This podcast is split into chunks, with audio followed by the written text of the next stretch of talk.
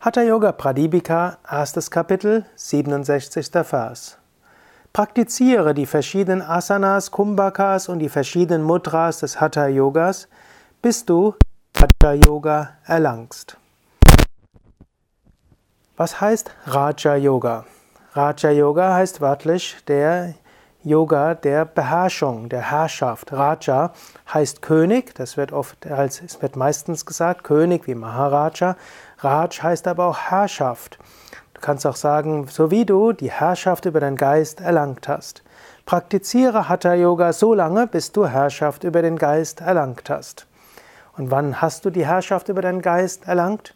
Krishna gibt dabei dazu wunderbare Erläuterungen an verschiedenen Stellen wenn dir Lob und Tadel gleich sind, wenn du der gleiche bleibst in Vergnügen und Schmerz, wenn du freundlichen und unfreundlichen im gleichen Geist der Liebe begegnest, dann hast du Raja Yoga erlangt, die Herrschaft über den Geist. Dann bist du ein, Krishna würde sagen, ein Stita Prajna, jemand mit beständiger Weisheit. Dann bist du ein Raja Yogi, jemand, der die Herrschaft über seinen Geist erreicht hat. Gut, vermutlich weißt du wissen, das kann eine Weile dauern. Ganz so schnell geht das nicht mit der Herrschaft über den Geist. Vielleicht dauert es Jahre, vielleicht Jahrzehnte, vermutlich mehrere Leben. Und letztlich heißt das, praktiziere immer weiter. Sogar große Meister wie Swami Shivananda haben bis zu ihrem Tod weiter Hatha Yoga praktiziert. Das finde ich besonders bemerkenswert. Swami Shivananda soll ja Anfang der 30er Jahre die Selbstverwirklichung erreicht haben, ein Jivan Mukta geworden zu sein, eben ein lebendig Befreiter. Dennoch, er hat jeden Tag einige Asanas geübt. Vermutlich hat er jeden Tag 20, 30 Minuten Asanas geübt, mindestens wenn man den Biografien glauben soll.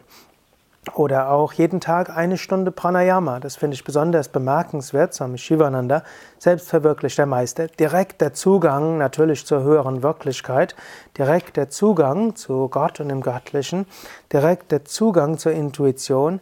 Dieser Meister hat jeden Tag noch eine Stunde Pranayama gemacht. So schreibt es mindestens Swami Venkateshananda in seinen Büchern über Swami Shivananda. Eine Stunde, das ist eine ganze Menge. Und Swami Shivananda hatte mal gesagt, warum er das macht. Ja, er hat viel zu tun, hat viel Aufgaben.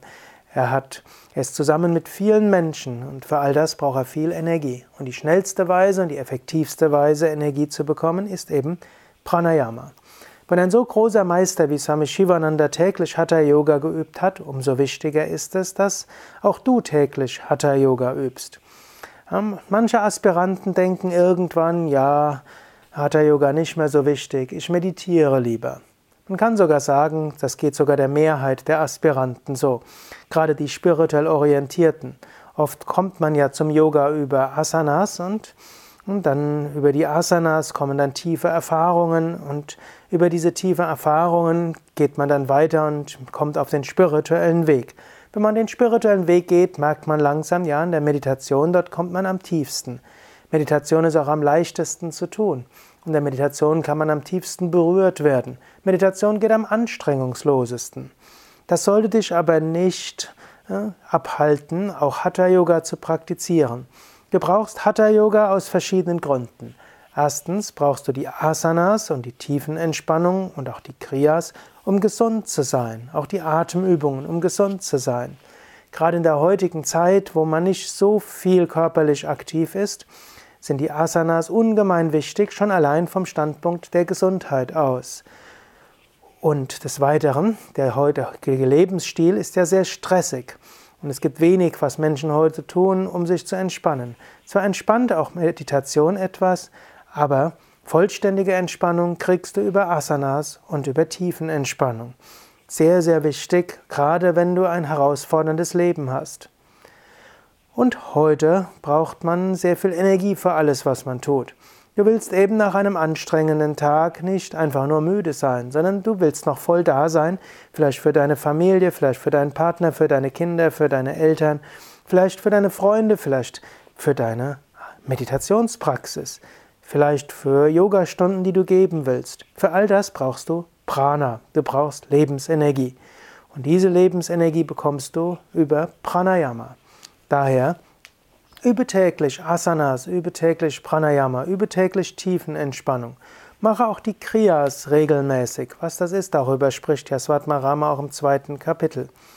Übe regelmäßig. Über regelmäßige Übungen wirst du Fortschritte machen, sowohl in Richtung Kontrolle deines Geistes, Kontrolle deines Pranas, Herrschaft über deinen Körper, als auch für Gesundheit, für mehr Prana und äh, insbesondere für Tiefe der Meditation.